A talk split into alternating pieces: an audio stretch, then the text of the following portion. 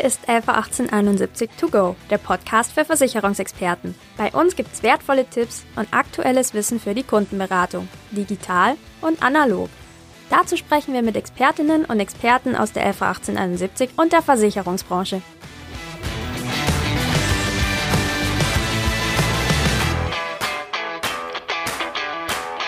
Hallo und herzlich willkommen zu einer neuen Folge von LV 1871 To Go, der Podcast für Versicherungsexperten. Mein Name ist Rebecca Kröger und ich bin bei LV 1871 Teil des Social Media Teams. Mein heutiger Gast für die Folge ist Dr. Klaus Mühlbauer. Er ist renommierter Wertpapierexperte, Referent für Kapitalmarktseminare und Autor des Buchs Die 133 wichtigsten Fragen zur Vermögensanlage. Ich freue mich sehr, dass es geklappt hat und dass wir heute auf das Thema Storytelling beim Vermögensaufbau und der Altersvorsorge eingehen und vielleicht auch den ein oder anderen tollen Tipp geben können für Vermittler, wie sie das Thema ihren Kunden näher bringen können. Hallo Klaus, freut mich sehr, dass du dabei bist. Vielen Dank für die Einladung, liebe Rebecca, und vielen Dank schon mal an alle Zuhörer, die sich die Zeit nehmen, jetzt diesen Podcast anzuhören. Super, freut mich sehr, dass es geklappt hat und ähm, du hast ja in die eine oder andere Folge schon reingehört und bist deswegen auch perfekt darauf vorbereitet, dass du dich jetzt vorstellen darfst mit drei Schlagworten aus deinem Arbeitsalltag. Beginnen will ich das sehr gerne mit dem Thema Vereinfachung komplexer Kapitalmarktthemen. Das treibt mich um. Das ist für mich das Hauptschlagwort.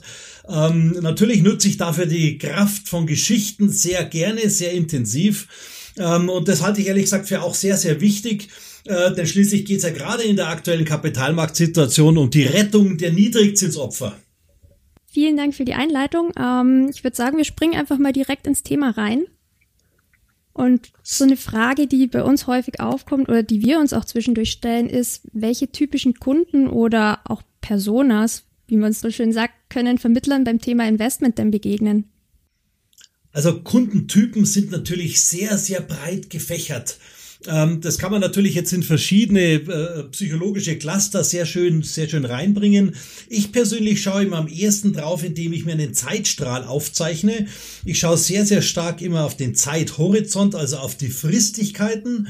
Ähm, denn sowohl Kundenwünsche und Ziele als auch die Risikobereitschaft von Kunden hängt ja ganz, ganz eng mit Zeiträumen, mit Fristen zusammen. Ähm, und äh, in, der, in der aktuellen Situation, in der wir jetzt leben und vermutlich auch noch viele, viele Jahre leben werden, sprechen wir bei Fristigkeiten immer über kurzfristige und über langfristige Ziele. Denn die mittelfristigen Ziele, die mittelfristigen Geldanlagen zum Erreichen dieser Ziele, die gibt's de facto nicht mehr. Der mittelfristige Bereich, also so fünf, sechs oder sieben Jahre, fällt praktisch komplett weg. Mangels Zinsen ist der, ist der verschwunden aus der Bilderlandschaft und das empfinden Kunden als ganz, ganz schlimm, denn dieser mittelfristige Bereich war immer die zeitliche Komfortzone. Es war der Bereich, an dem sich die Menschen am liebsten bewegt haben und den gibt's jetzt nicht mehr. Das heißt, Anleger und Anlegerinnen merken das oft auch erst, wenn sie selbst direkt davon betroffen sind. Da wird man eine Anleihe fällig oder ein Banksparplan wird gekündigt, ja, und dann stellt man plötzlich fest, Mensch, die Zinsen sind für mich persönlich ja auch weg. Diese Erkenntnis ist oft sehr ernüchternd und man stellt fest, dass die Zinsdiät wirklich zur Nulldiät geworden ist. Viele Menschen stufen sich deswegen auch aufgrund dieser Unsicherheit beim Geldanlegen oft als sehr, sehr konservativ ein. Und damit meinen viele Anleger, viele, viele Anlegertypen sehr, sehr oft, dass sie eben kurzfristig und mittelfristige Anlagen tätigen möchten, am besten mit wenig Schwankungen. Jetzt haben wir gerade schon gehört, mittelfristige Anlagen gibt es praktisch nicht mehr. Es gibt noch kurzfristige und langfristige. Und das ist natürlich ein echtes Dilemma. Denn statt der mittelfristigen Anlagen schwenken ganz, ganz viele Kunden um zu den kurzfristigen Anlagen. Und bei kurzfristigen Anlagen, sprich bei Kontenguthaben, ist es ganz schön zu beobachten. Ja, durch Inflation und durch Strafzins schmelzen Kontoguthaben zusammen wie Erdbeereis in der Sonne. Die Lösung dieses Dilemmas ist natürlich man sollte das eine tun, ohne das andere zu lassen. Es muss ja nicht die Entscheidung getroffen werden, lege ich mein Geld kurzfristig oder langfristig an. Ich sollte mein Geld kurzfristig und langfristig anlegen. Das heißt also, bei den Kundentypen unterscheiden wir eher so nach dem Anlagehorizont, also kurzfristige Anlage und langfristige Anlagen. Ähm, wie finden Vermittler denn durch geschickte Fragen heraus, welcher Kunde gerade vor ihnen sitzt oder was da das Passende eigentlich wäre gerade? Also Fragen ist wirklich das, das Stichwort der Stunde ist so wichtig. Ja, wer fragt, der führt, heißt immer so schön und das stimmt auch. Es gibt ja auch einen Grund, warum, warum wir Menschen zwei Ohren und nur einen Mund haben. Ähm, deswegen ist es wirklich immer wichtig zu fragen. Ähm, und ich glaube, eine der Kernfragen ist wieder diese Frage nach den Fristigkeiten und man sollte es dem Kunden möglichst einfach machen, möglichst leicht machen. Versuchen Sie es doch mal so, liebe Beraterinnen, liebe Berater. Ähm, sagen Sie, kurzfristig musst du haben, lieber Kunde. Kurzfristig ist für dich eine Bankanlage zum Beispiel ein Sparbuch. Langfristig ist für dich beispielsweise eine Versicherung, zum Beispiel eine Fondspolice. Ähm, du kannst dein, dein Geld kurzfristig auf Sparbüchern parken und du kannst dein Geld langfristig in Fondspolicen anlegen. Das heißt also, dieses, dieses, diese einfache Zweiteilung, kurzfristig, langfristig, Bank, Versicherung, Geldwerte, Sachwerte, äh, das macht es für Kunden sehr, sehr leicht greifbar. Und ich glaube, das ist es auch, was der, der Schlüssel ist, wie man so eine Frage aufbauen sollte. Man könnte zum Beispiel auch dem Kunden, wenn man, wenn man visuell vor sich hat oder auch in einem, in einem Skype-Meeting oder in der Videokonferenz, könnte man auch beispielsweise einen, einen Zeitstrahl aufzeichnen, ähm, sowas zu visualisieren macht es Kunden deutlich leichter, äh, sich, sich zu orientieren. Und immer wieder das Gleiche. Es geht wirklich um die Kurzfristigkeit und die Langfristigkeit. Es gibt nichts mehr dazwischen. Und der Schlüssel des Ganzen ist beides zu tun. Und die Frage, die Gretchenfrage jedes Beraters, jeder Beraterin muss natürlich die Frage nach den Gewichtungen sein. Wie viel, lieber Kunde, willst du denn kurzfristig auf einem Bankkonto parken und wie viel willst du denn von deinem Geld langfristig in Fondspolicen langfristig schön für deine Altersvorsorge aufbewahren? Ja, für Laien wie mich, ähm, gebe ich offen und ehrlich zu, sind ja die Themen Investment und Vermögensaufbau manchmal allgemein sehr schwierig zu verstehen und vielleicht auch nicht unbedingt greifbar. Und ähm, aus Seminaren mit dir kenne ich das ja, dass du ganz gern mal über Geschichten einsteigst, um das einfach ein bisschen verständlicher zu machen. Hast du da zum Beispiel jetzt eine mal für uns dabei, wie man jetzt den Laien als Kunden an das Thema Investment heranführen kann? Sehr, sehr, sehr gerne. Da habe ich selbstverständlich was dafür vorbereitet. Eine praxiserprobte Geschichte, mit der ich sehr gute Erfolge äh, immer wieder rückgespiegelt bekomme von Beraterinnen, von Beratern, ist meine Nobelpreis-Story. Die Geschichte der Nobelstiftung, die Geschichte von Alfred Nobel, der der Erfinder unter anderem des Dynamits ist, ähm, der wirklich ein genialer Tüftler war und, und auch wirklich cleverer Geschäftsmann. Und zu Lebzeiten hat es wirklich zu einem beachtlichen Vermögen gebracht, ja, durch seine ganzen Erfindungen, ähm, das er dann testamentarisch vermutlich als Wiedergutmachung für viel äh, Not und Elend, das über die Menschen gebracht hat, in seine Stiftung eingebracht hat, die Nobelstiftung. Eine Stiftung, die es inzwischen seit über 120 Jahren gibt, die immer noch Bestand hat. Und ich nutze das, dieses Beispiel der Nobelstiftung, diese Geschichte der Nobelstiftung so gern, weil es eine reale, echte Geschichte ist über, über viele, viele, viele Jahrzehnte. Denn die Stiftung, die der Alfred Nobel äh, aufgelegt hat, ist ja eine Vermögensanlage, so war sein Ziel, für die Ewigkeit. Er möchte sein Vermögen in eine Stiftung deswegen einbringen, weil ein Stift, eine Stiftung eine juristische Person schon damals übrigens war, im Jahre 1895, genauso wie es heute ist. Es geht wirklich um die Vermögensanlage für die Ewigkeit. Aus dieser Stiftung sollten einmal im Jahr Preisgelder entnommen werden, also auch ein durchaus realistisches Beispiel für, für heutige Kundengelder, dass man einmal im Jahr äh, Erträge daraus abschöpfen möchte. Und dieses Stiftungskapital sollte vor allen Dingen, und so steht es tatsächlich im Testament von Alfred Nobel drin, dieses Stiftungskapital sollte in sicheren Wertpapieren angelegt werden. Sichere Wertpapiere waren zur damaligen Zeit goldunterlegte schwedische Staatsanleihen. Das heißt also, dieses große von Alfred Nobel erwirtschaftete Vermögen wurde im Wesentlichen in schwedische Staatsanleihen angelegt. Die, äh, die Rendite dieser Staatsanleihen war allerdings auch zur damaligen Zeit schon zu gering, ähm, äh, die Ausschüttungen einmal im Jahr haben natürlich immer das Stiftungsvermögen geschmälert, also muss man Rendite generieren, um diese Ausschüttungen bedienen zu können. Und die Steuer und die Inflation haben die Rendite, die diese Staatsanleihen äh, erbracht haben, mit der Zeit langfristig einfach immer, immer mehr aufgefressen. Es musste die Stiftung, 1946 war das, von der Steuer befreit werden, ansonsten wäre sie pleite gegangen. Man hatte gedacht, diese Steuerbefreiung ist der große Kick, aber nein, einige Jahre später, im Jahr 1953, war die, die Stiftung, die Nobelstiftung, diese berühmte Nobelstiftung, war schon wieder ganz kurz vorm, vorm Bankrott. Ähm, dieses, diese langfristigen sicheren Wertpapiere, hat man festgestellt, sind offensichtlich doch nicht so sicher gewesen. Ja? Äh, die Rendite war zu gering, um das Stiftungsvermögen zu erhalten. Und erst in diesem Jahr 1953 hat man sich dazu durchgerungen, Gott sei Dank, und hatte, und man auch beachte den Wortlaut, inflationsschützende Anlagen zugelassen in der Stiftung. Was sind inflationsschützende Anlagen? Sachwerte, Immobilien und Aktien. Das heißt also, man kann sich, glaube ich, sehr, sehr gut und plastisch und seinem Kunden sehr schön erzählen, diese Geschichte der Stiftung, wie das zustande gekommen ist und dass die Stiftung gerettet wurde über einen guten, soliden Vermögensmix. Geringe Renditen und Inflation führen zu realen Verlusten. Also muss ich in meinem Vermögen, in welcher Gewichtung auch immer, äh, inflationsschützende Anlagen beifügen. Das ist, gilt heute so wie über die gesamten 120 Jahre, die, die es die Nobelstiftung schon gibt.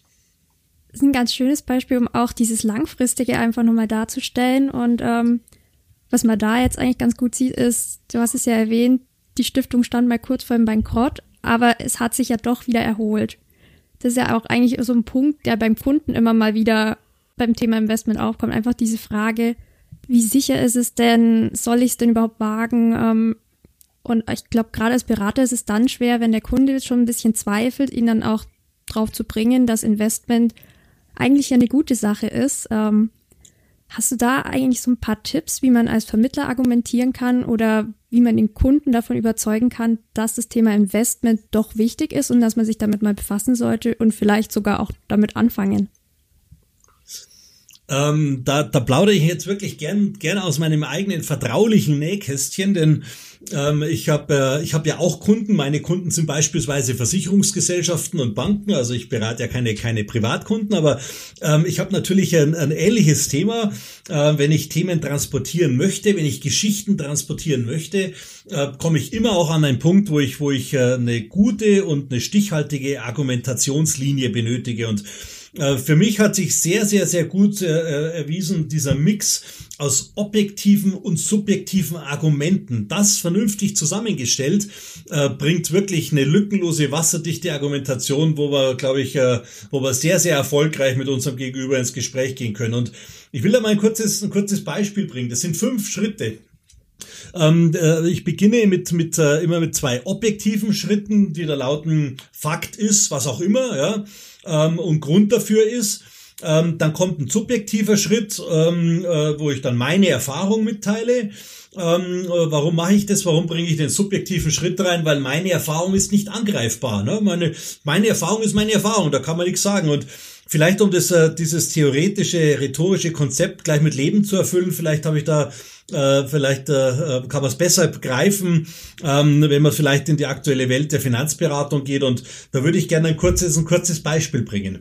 Erstens kann man in ein Gespräch sehr gut einem, mit einem Kunden einsteigen zu dem Thema. Fakt ist, dass individuelle Finanzberatung in einer Welt ohne Zinsen zunehmend an Bedeutung gewinnt. Grund dafür ist, der zweite Schritt, Grund dafür ist, dass viele Menschen durch die verschwundenen Zinsen immer unsicherer werden. Das sind die beiden objektiven Schritte. Fakt ist, Finanzberatung wird immer wichtiger, gerade wenn es keine Zinsen mehr gibt. Und Grund dafür ist, dass Menschen eben unsicher sind aufgrund der verschwundenen Zinsen. Jetzt kommt, jetzt kommt der subjektive Teil. Meine persönliche, meine Klaus Mühlbauer, meine persönliche Erfahrung ist, wenn man sich keine Zeit für Beratung nimmt, da kommt auch nichts Vernünftiges dabei raus. Der vierte Schritt lautet, die logische Schlussfolgerung ist, dass gute Finanzberatung Zeit benötigt und dafür natürlich Kosten entstehen. Und der finale Schritt lautet dann, lassen Sie uns lieber Kunde gemeinsam schauen, dass wir uns die Zeit nehmen, um ein gutes Geschäft für uns beide abzuschließen. Also dieser, dieser Mix aus objektiv Fakt ist, Grund dafür ist, dann meine persönliche Erfahrung als subjektiven dritten Schritt, dann die logische Schlussfolgerung wieder objektiv und dann wieder der subjektive Teil. Lassen Sie uns gemeinsam schauen, dass wir uns die Zeit nehmen, ein gutes Geschäft für uns beide abzuschließen. Ähm, ich persönlich habe genau mit dieser Reihenfolge, genau mit dieser Abfolge ehrlich gesagt sehr gute Erfahrungen gemacht und kann sie nur ans Herz legen. Für mich klingt auch gerade der letzte Punkt gut, weil wenn wir soweit sind, wir wissen, das Thema ist wichtig und wir versuchen aber jetzt gemeinsam eine passende Lösung zu finden. Also mich würde das ungemein beruhigen, gerade jetzt auch im Beratungsgespräch. Und vielleicht auch so von dem einen oder anderen Thema wirklich so ein bisschen die Hemmungen nehmen. Ähm, Es gibt ja eine Frage, die kannst du wahrscheinlich schon gar nicht mehr hören, aber egal wo man guckt, sei es jetzt bei Google, in irgendwelchen sozialen Medien, also sobald es ums Thema Investment geht, kommt die eigentlich immer irgendwann. Was ist, wenn ich zum falschen Zeitpunkt investiere? Ich glaube, das ist wirklich so eine Sorge, die ganz, ganz viele haben. Und ähm, wie geht man denn als Vermittler mit diesem Kundeneinwand um? In der, in der Tat ist das das, das, das, äh, äh das Argument, äh, das es übrigens schon seit, seit Jahren und Jahrzehnten gibt, ähm, denn das Kuriose ist, ähm, dass natürlich die Menschen immer, die sich damit äh, anfangen zu beschäftigen, meistens mit einem gesunden Halbwissen gesegnet sind. Man googelt sich durch und sieht dann plötzlich, die Kurse sind schon ziemlich weit unten. Dann möchte man vielleicht nicht einsteigen, weil man sagt, wer weiß, wenn das jetzt noch weiter runter geht. Wenn die Kurse weiter oben sind, dann sagt man sich immer wieder, Mensch, äh, jetzt nicht, jetzt warte ich, bis wieder unten ist. Und das führt dazu, ich habe äh, dazu eine Präsentation mal gebaut, die lautet der Börsenkonjunktiv. Es gibt, es führt dazu, dass viele Menschen einfach gar nie investieren, weil sie immer das Gefühl und immer die Sorge haben, dass sie zum falschen Zeitpunkt äh, investieren. Ich, ich halte es immer mit Erich Kästner, es gibt nichts Gutes, außer man tut es. Ja. Äh, an den Märkten haben wir alle gelernt, Timing ist, ist, hat viel mit Glück zu tun. Den, den besten Tag zum Kaufen und den besten zum Verkaufen zu finden, ist reine Glückssache, weil ob die Börsenkurse morgen höher oder niedriger sind als heute, das wissen wir eben erst morgen und nicht heute. Ja. Ähm, ich glaube, der, der berühmte Spruch der Börsenhändler, it's time, not timing, hat damit wirklich viel zu tun. Also der Zeitraum ist wesentlich wichtiger als der Zeitpunkt. Zeitgleich liegt natürlich der Gewinn schon im Einkauf. Ich möchte natürlich nicht heute mein ganzes Geld rein in den Markt reinlegen und dann und dann morgen sehen wir vielleicht die Kurse nach unten rutschen. Also ist es natürlich eine gute Möglichkeit äh, zu streuen und zwar über äh, man kann über über so viele Punkte streuen. Man kann über verschiedene Anlageklassen streuen, zum Beispiel Aktienfonds oder oder Mischfonds. Ähm, man kann auch über die Zeit streuen, indem ich eben nicht mein ganzes Geld heute in den Markt reinlege. Warum sollte ich das tun? Ich kann das über entweder ratierliches monatliches Sparen lösen, indem ich äh, einen Ansparprozess starte. Ähm, oder ich kann das auch über, über Tranchen tun, dass ich sage, meinen, meinen größeren Geldbetrag, den ich heute anlege, vielleicht äh, 100.000 Euro, äh, den teile ich eben auf in vielleicht 5 mal 20.000 Euro und gehe eben in Raten, in, in einzelnen Schritten in den Markt rein. Ähm, ich denke, man muss nur wirklich einfach, einfach tun. Ähm, denn die Sorge, die damit verbunden ist, ist immer wieder der Börsenkonjunktiv. Viele Leute denken die ganze Zeit drüber nach ähm, und denken schon seit dem DAX von, was weiß ich, 8000 Punkten drüber nach und jetzt sind wir schon bei, bei über 14.000 gewesen. Das heißt also, äh, ich denke, man muss mit einem kleinen Teil immer wieder einfach mal anfangen. Ähm, das lachende und das weinende Auge des Investors gehört immer mit dazu. Ähm, wenn ich von meinen 100.000 Euro heute 20.000 Euro in den Markt investiere und alles steigt, ähm, dann freue ich mich für meine 20.000 Euro und ärgere mich für die verbleibenden 80.000 Euro natürlich, dass ich die nicht auch investiert habe. Und wenn es nach unten geht, ist es genau andersrum. Äh, das, das kann man nie wissen. Deswegen würde ich schrittweise auch heute sofort in den Markt investieren. Ich würde heute nicht mein ganzes Geld reinlegen. Das würde ich aber ehrlich gesagt nie machen. Ähm, aber, aber schrittweise kann man schon reingehen. Und da, wie gesagt, Erich Kästner, es gibt nichts Gutes, außer man tut es. Also so der Tipp für den Kunden, du wirst ja sowieso nicht dein ganzes Geld investieren, aber es ist eigentlich nie wirklich der absolut falsche Zeitpunkt, um zu starten, weil gerade über diese Streuung und so weiter ja doch irgendwo Sicherheit entsteht. Ganz genau, ganz genau. Ich glaube, das ist ein ganz einfacher Prozess indem ich mir als Kunde mit meinem Berater zusammen erstmal Gedanken mache, wie viel lege ich kurzfristig auf, auf ein geparktes Geld, auf ein, auf, ein, auf ein Sparbuch, wie viel lege ich langfristig an. Und der Teil, den ich langfristig anlege, den kann ich gut in der Fondpolice lagern, das diszipliniert mich. Ja, das heißt, das ist ja das Schöne, was so gut zusammenpasst. Ein Versicherungsvertrag ist was langfristiges und ein Aktienfonds ist was langfristiges. Ähm, deswegen, deswegen passt ja so gut, ja. Und wenn ich den Teil, den ich langfristig investiere, wenn ich nicht sicher bin, soll ich das heute oder morgen tun, dann mache ich eben beides. Dann mache ich es heute und mache es morgen. Ich teile es in Branchen auf. Ich würde den ersten Teil sofort anlegen, einfach ein bisschen warten oder eben ratierlich, auch monatlich. Ähm, ich glaube, das, das ist wirklich der Schlüssel, denn mein ganzes Geld lege ich ja sowieso nicht heute in, in, in die eine oder andere Anlageklasse an. Sollte dann im Idealfall natürlich so sein, wenn die Beratung gut war. Ähm, wenn der Kunde jetzt das auch tatsächlich verstanden hat und wie wir es jetzt schon ein paar Mal gesagt haben, die Angst vor diesem Thema Investment weg ist, Hast du noch irgendwie so einen Tipp, wie man dann als Vermittler auch den Kunde wirklich ins Tun bringt? Ja, auch da komme ich natürlich wieder sehr, sehr gerne auf eine Geschichte zurück. Und ich nenne diese Geschichte immer meine Wanderung zur Altersvorsorge. Ähm, eine Wanderung ist ja was, äh, das man, das man beginnt und man, man, man ist noch frisch und, und voller, voller Energie, äh, sieht den Berggipfel, der weit, weit weg ist und ist der festen Überzeugung, das wird man nie erreichen können. Da kommt man nie hin, das wird ja ewig dauern und wer weiß, was alles für Unwegsamkeiten auf dem Weg dahin sind. Und genauso ist es mit dem, äh, mit dem Bereich, wenn man sein Vermögen erstmal anspart. Ne? Also ein Vermögen äh, aufzubauen ist wie bergauf zu gehen. Ne? Ich starte voller Enthusiasmus, aber habe natürlich das Gefühl, ich werde mein Ziel vermutlich nie erreichen, weil es ist ja viel zu weit weg.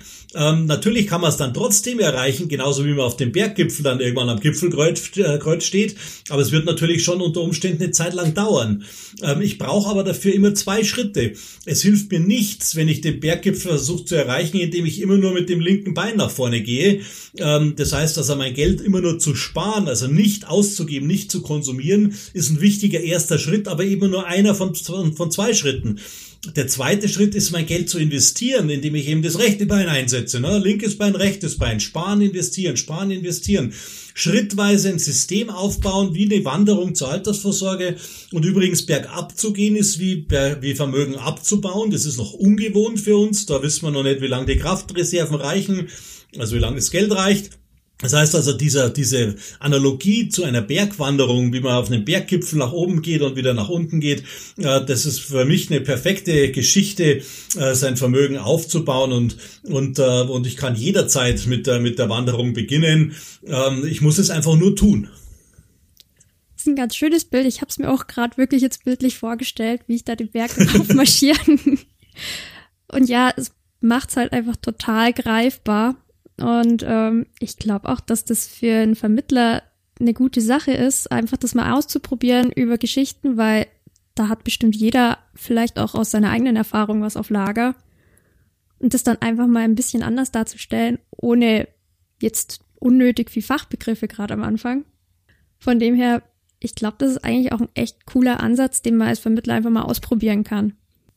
Ich kann wirklich nur dazu raten, ähm, ich, das, das ist was, was wirklich Freude bereitet, was auch mir persönlich immer viel Spaß macht. Und man darf nicht vergessen, ähm, viele Kunden haben eben keinen Spaß an der Finanzberatung. Ja? Ähm, die mögen zwar ihren Berater, ihre Beraterin bestimmt sehr gerne, aber, aber so richtig Spaß am Geldanlagen haben ja die wenigsten Menschen. Und warum nicht einfach mal so ein bisschen Freude vermitteln über, über eine Geschichte, äh, die zu mir passt, die, die natürlich meine, äh, meine, meine eigene Art der Beratung auch widerspiegeln muss. Die gehört sehr, sehr gut vorbereitet. zu wissen, selbst, äh, eine kurze Geschichte verlangt eine lange Vorbereitung. Ähm, aber das würde ich, ich würde es auf jeden Fall versuchen. Ich bin sicher, Kunden sind sehr, sehr dankbar, freuen sich drüber. Und warum soll man nicht in so einem, in so einem für Kunden oft trockenen Thema wie Geldanlage äh, sich nicht auch mal mit etwas mehr Freude und einem kleinen Schmunzeln mal mit, mit dem Kunden gemeinsam auf die Wanderung zur Altersvorsorge begeben? Ich glaube, schöner hätte ich die ganze Folge jetzt nicht zusammenfassen können. Gerade dieses Freude ins Thema Investment bringen. Ich glaube, das ist auch das, was man vielleicht nach der Folge mitnimmt, dass das ja durchaus möglich ist und gerade mit deinen Geschichten schaffst du das, glaube ich, immer sehr gut. Von dem her vielen, vielen Dank für deine Tipps und ja, einfach auch für die Denkanstöße, die du hier jetzt für die Vermittler mitgegeben hast. Sehr, sehr gerne und ich habe zu danken nochmal für die Einladung heute für diesen Podcast und natürlich vor allen Dingen für Ihre alle Zeit und Engagement, sich jetzt, äh, dass Sie sich den Podcast angehört haben. Dankeschön. Ganz genau. Also bei den Zuhörern möchte ich mich an der Stelle natürlich auch bedanken. Würde mich natürlich auch über Feedback freuen, so wie immer, weil gerade das war jetzt ein Thema, das mal in eine ganz andere Richtung gegangen ist und ich wüsste natürlich auch gerne, wie gut das bei euch ankommt. Und Feedback, so wie immer, am besten über unsere Social Media Kanäle oder einfach per Mail an socialmedia.111870.de. Wenn es euch gefallen hat, freuen wir uns natürlich auch immer, wenn es technisch möglich ist, über die eine oder andere Wertung in den ganzen Podcast-Portalen. Und ansonsten hören wir uns in der nächsten Folge wieder. Dann darf ich mit meinen Kolleginnen Cordula Fist-Paulus und Silke Malwitz wieder über das Thema betriebliche Altersversorgung sprechen. Bin selber schon sehr gespannt, was es da Neues gibt und welche Tipps sie da geben können. Und dementsprechend bleibt mir natürlich auch nur zu sagen, für euch bleibt dran und seid gespannt.